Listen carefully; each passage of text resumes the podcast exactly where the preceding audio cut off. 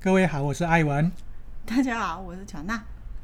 这一集我们来聊聊网红经济哦，因为我最近看了一本书，然后他讲了一句话，让我非常的感同身受。现在这个年代，你想要创业的话，你要不要考虑先当一个红人？不然你没有流量的，连用户都找不到你。嗯，你你可能不是一个就是技术面向的一个创业者的话，但是你又想要跟别人一样创业的话，可以先考虑看看。你说技术类啊，可是你看，Steve Jobs 也是偏技术的嘛。然后你看那个包含 Tesla 的。创办人也都是技术的嘛，可是他们还是都是一个网红啊。我觉得那个不一样啊，那个是别人把他们捧成网红，特别是 Steve Jobs，他其实不是主动想要，他也很少在外做，就是对外的宣讲的东西，他都是产品发布会才会出现嘛。好，对，我觉得我们这一集就是要来解答这些问题，嗯、哦，都会谈到这些东西。嗯、那为什么说最好先做个红人呢？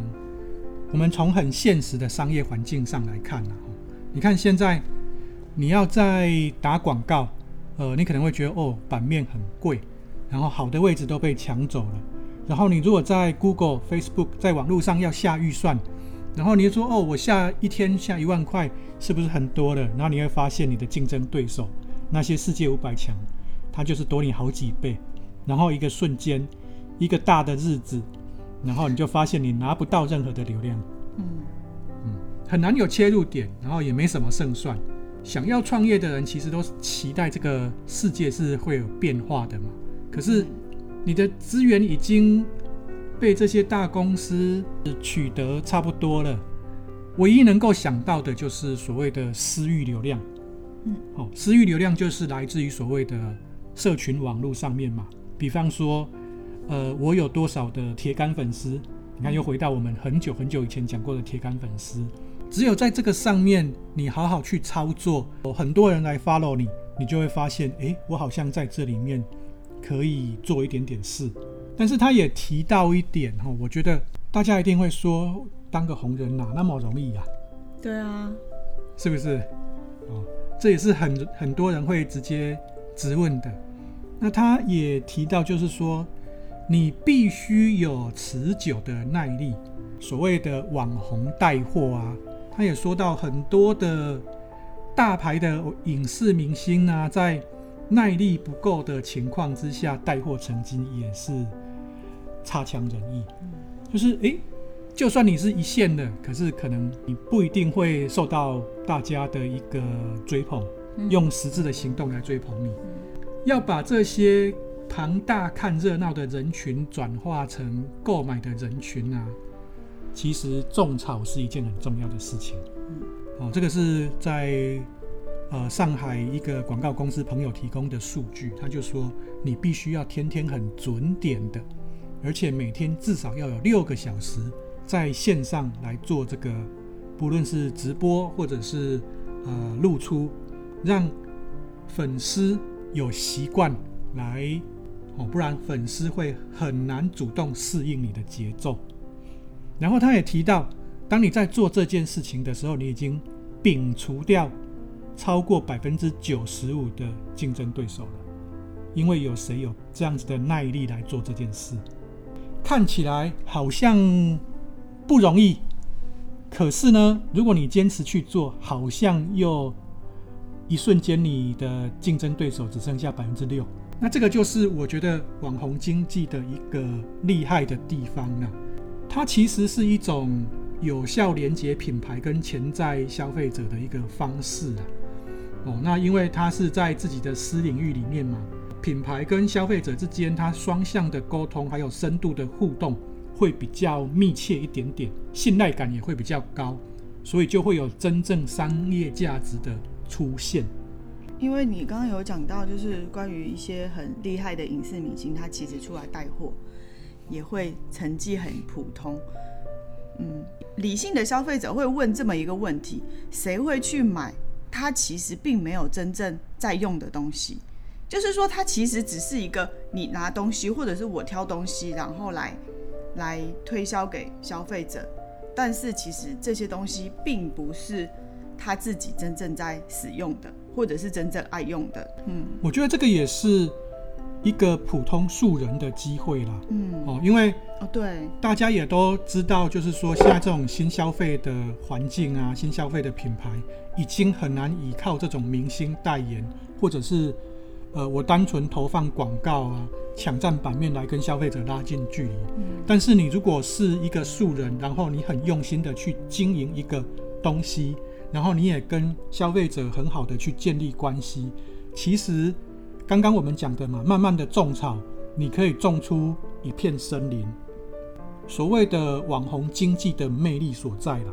那如果你是一种很照进的，你想就想说我急着要去变现，那很抱歉，你可能。会很难得到你该有的一个期待啊！嗯，哦，我觉得这个是必须要大家先理解清楚的一点啊。刚刚其实我们也谈到了，就是其实销售啊，或者是品牌，最终还是要回归到商品面、实质面上面来。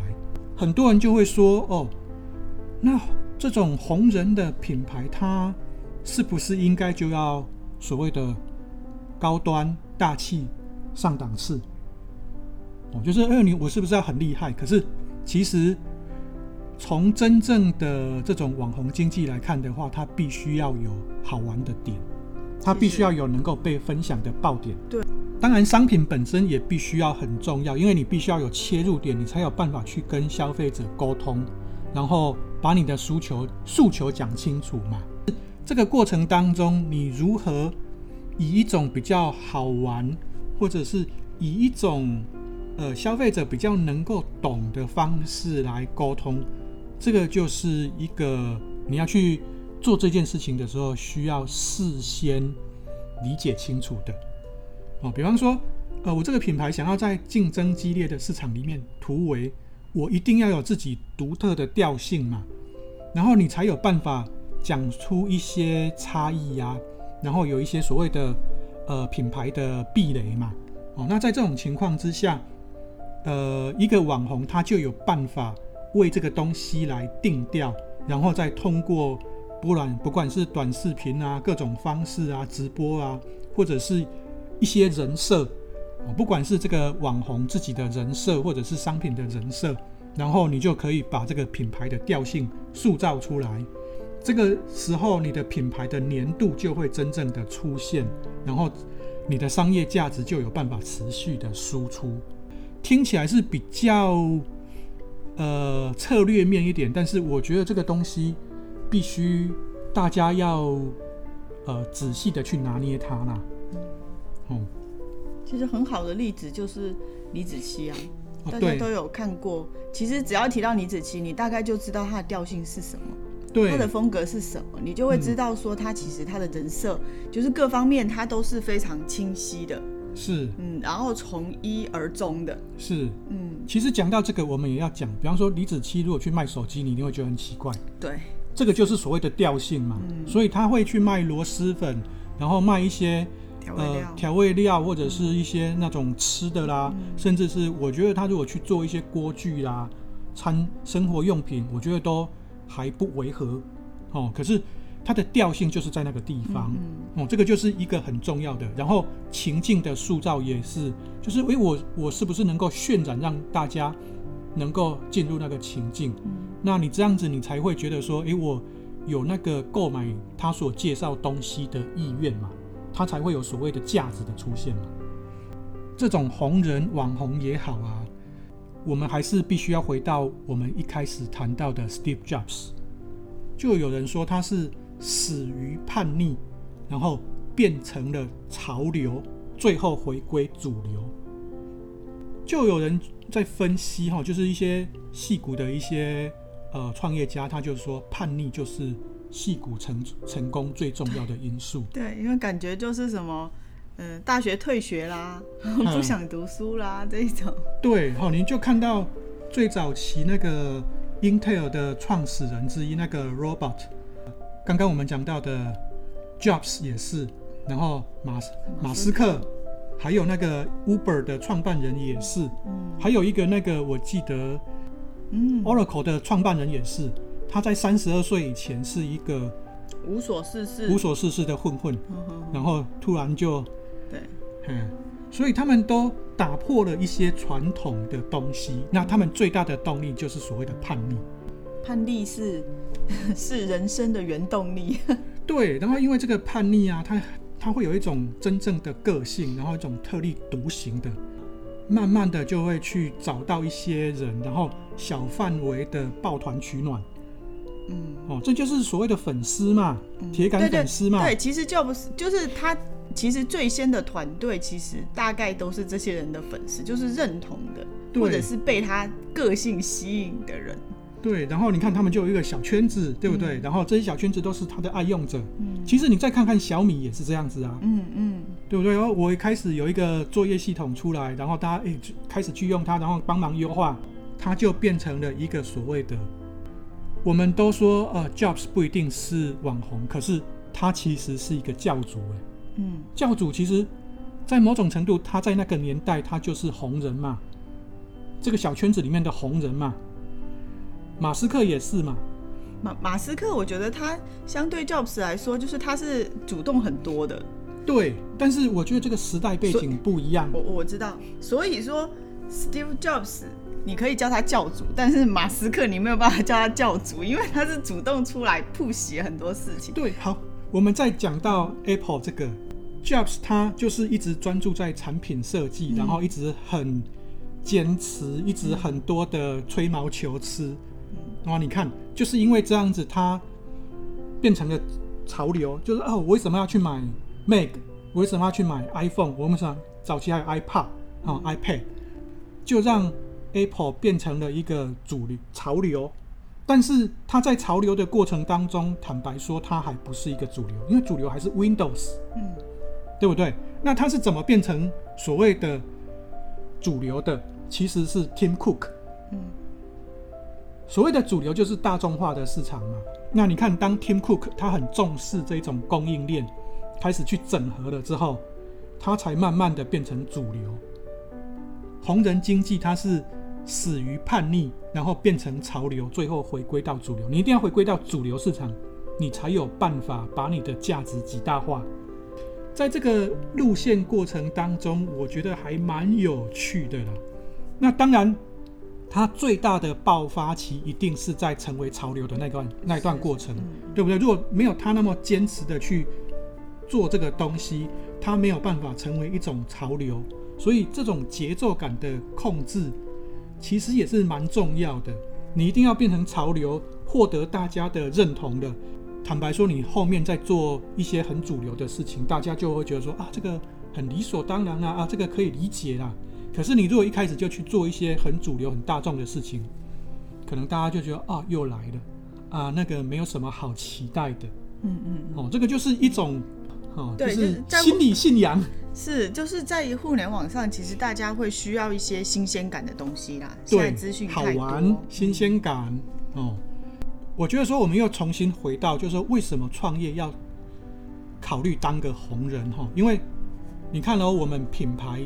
要打造出一个能见度啦，哦，或者是达到一个认同感，其实还蛮难的。尤其是东西如此多，商业如此竞争的环境里面，当我今天拿出一个东西要大声介绍的时候，可能大家就会觉得说：“哦，又是一个来卖东西的。”可是你想哦，如果我今天是一个人在那里。讲他的理念，讲他的想法，而且他又有又很好笑的言语行动哦，然后口条也有有条有理，然后呃，你又觉得这个人哎好像能够讲一些东西，你就很自然的被他吸引。哦，这个就是人跟物或者是一个品牌的差异嘛。哦，你的人。辨识度可以很高，而且很容易被大家所接受，因为你就是一个比较具活生生的，对对对，哦，有温度感的。嗯，你要么就是搞笑啦，要么就是你很知识化，你很有知识啊。对，嗯，就是你一出来，大家会对你就是会有一个直观的定义进去了，但是一个品牌出来的时候，它需要讲太多太多的事情，对，接受度也高，然后那个门槛也降低了，嗯，所以为什么要先当一个网红？那这也提延伸到一个，就是说，其实大概在几年前，哦，我们在投资市场上面，尤其是 VC 啦，哈，他在看一些新的投资项目的时候，不管你是什么企业，做什么的，他都先要求一点，就是说，你的 CEO 一定要出来直播，因为它可以降低被接受的门槛。哦，然后它可以快速的散播，而且也强迫你要训练你的口条，强迫你成长，因为你想哦，每天要出来直播，你就要去思考我要讲什么，那我的品牌到底要传递什么？嗯，其实也是一次，就很像，我觉得这个其实就是一次又一次的测试，就是测试你的 CEO 得不断的去。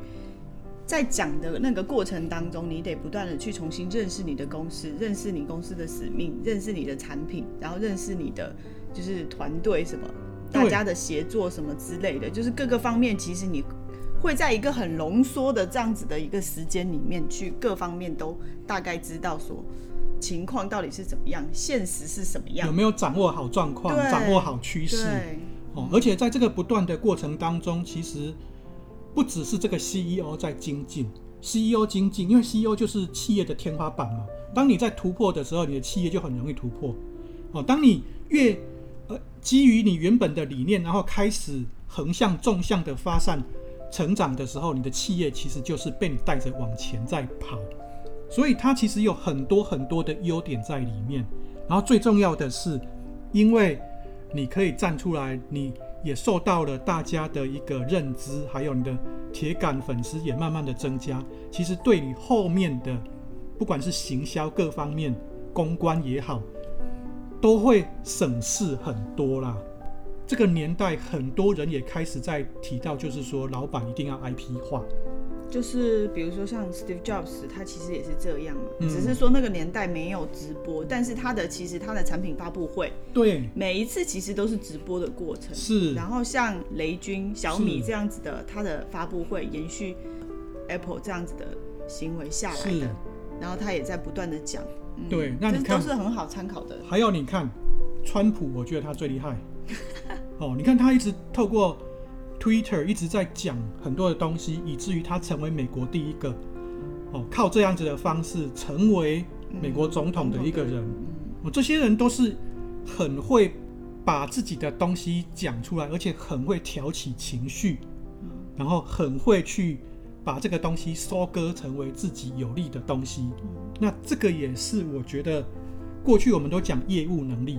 那我觉得这个就是这个年代你一个创业者很重要的业务能力啦。对，在早期的时候，我们就说，其实老板应该是一个第一线最厉害的销售人员。是，嗯，你必须得会懂销售，知道怎么样把产品卖出去。其实，在现在的互联网现在这样子的年代里面，的确，就是他这种销售能力，其实就变成了一个带货的能力。对，所以其实为什么有些网红他一个人就可以抵一个公司，哦，这个我觉得真的是一个时代的变化。还有你看，像最近，呃，之前我们讲过俞敏洪嘛，东方甄选，他最近也是分红分的，对啊，每个人分好几百万哦。对，那这个就是一个很佐证啊，就是说，哎，你看，哦，这些事情。不是凭空讲一讲而已，而是有太多已经是成功的案例在这里了。呃，每一个创业者，你如果还要寻过去那一种品牌打造或者是行销推广的方式的话，我只能说你会非常的吃力。尤其是现在这个年代，所有的这种广告平台也好，网络平台也好，社交媒体的平台也好，都是透过演算法资源分配给这些上面的人的哈。那你如果没有办法让自己有突出，而且呃也能够知道这些演算法它的逻辑，那你真的会很辛苦，你真的会可能你怎么做，就算你做到每天都在更新，你还是不会成功，因为你不懂这个年代的商业逻辑是什么。刚刚我们也讲到了，其实它就是一个叛逆，然后到潮成为潮流，再回归到主流的过程当中。很多人都会说啊，网红一定是不是就是啊一下子就结束了？那其实这个就跟我们刚刚讲到的嘛，如果你今天一个 CEO 一直在面对第一线，一直在做业务，然后也一直在精进，那其实你会知道你的差异化，你的优缺点在什么地方。其实你是有办法持续去成长的哦。所以当你一直持续在成长的时候，代表你的这个企业要长红下去，绝对不是问题。如果你能够很顺利的接回到主流市场，那我觉得你大概就是已经可以再复制下一个事业体了。嗯，很多人最后都会说啊，那个老板很网红啊，但是他的商品很主流。可是你有没有想过，为什么小米他可能可能老板雷军很网红，可是为什么小米做到最后连电锅什么都能够做？代表他有能力去收割了。嗯，那这个也是我觉得每一个创业者其实很乐意看到的，也很期待发展到的一个过程嘛。你可以批评，但是我相信你，你如果是一个创业者，你一定会很期待这一日早一点到来。呃，这一集我们想跟大家分享的啦，想创业，也许可以考虑先当一个网络红人，也许会让你。省了很多的一个辛苦的过程哦，当然这一条路也一定不轻松。嗯，好，还记不记得我们一开始讲的？你要天天准点，长时间在线上，而且每天至少坚持有六个小时是，如果是直播的话，有六个小时是在直播的线上，面对消费者，跟他直接的互动。哦，好。感谢大家，谢谢，嗯，拜拜，拜拜。